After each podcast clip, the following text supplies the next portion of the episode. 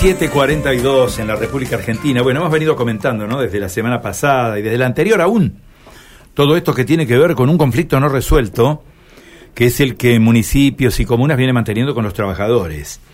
En este caso, en línea a esta hora de la mañana, Germano Campo, Festram.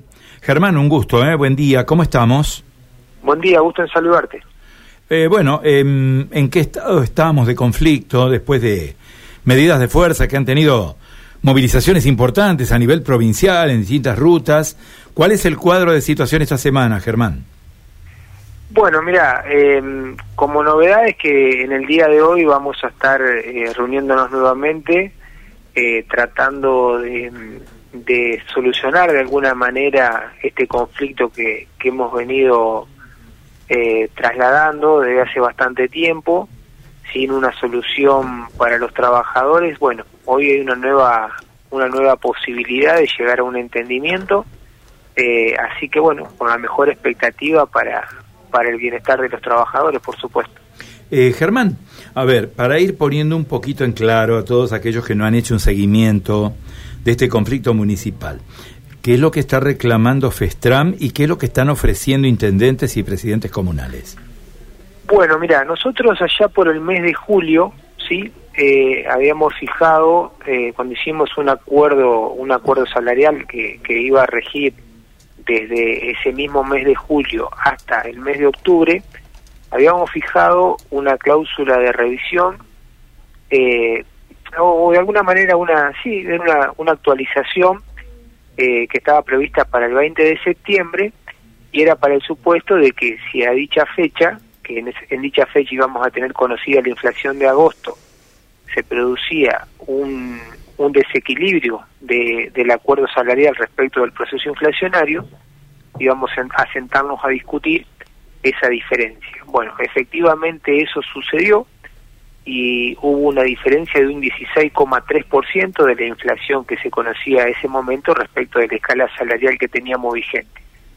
Bueno, lamentablemente eh, los intendentes eh, no no hicieron, eh, no cumplieron ese, esa esa previsión que habíamos fijado en la paritaria y de alguna manera negaron negaron esa recomposición que estábamos discutiendo para el mes de septiembre.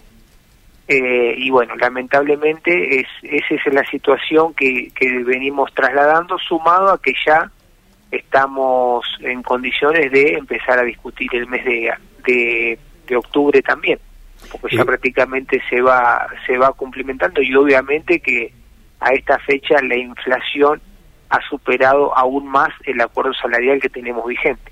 Esto se entiende. Eh, ¿Cuál es el argumento? Porque eh, hemos visto que en muchos sectores gremiales se han alcanzado acuerdos paritarios, se han alcanzado acuerdos para para revisar lo que ha sido la, la negociación paritaria y alcanzar un acuerdo. ¿Les han dado algún argumento válido los intendentes, los presidentes comunales?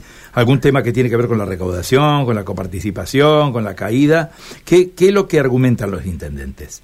Sí, sí, básicamente eh, siempre el argumento gira en torno a los recursos eh, pero bueno, como vos bien decís, también eh, la política del sector público de la provincia de Santa Fe eh, ha actualizado los salarios eh, y en consecuencia nosotros creemos que en ese sentido ya cuando hay toda una política pública provincial de, de recomposición salarial y a los únicos que no se les recompone el salario es a los a los trabajadores municipales eh, nucleados en FETRAN, uno empieza a suponer que hay otros otros motivos por los cuales no se llega al entendimiento en la mesa paritaria, ¿no? Claro.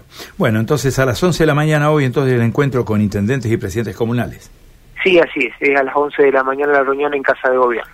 Germán, muy atento, muchas gracias. ¿eh? Gracias a vos, hasta luego. Adiós. Germán Ocampo de Festram, haciendo referencia a este estado de, eh, de reunión con la conciliación obligatoria como paraguas ¿eh? entre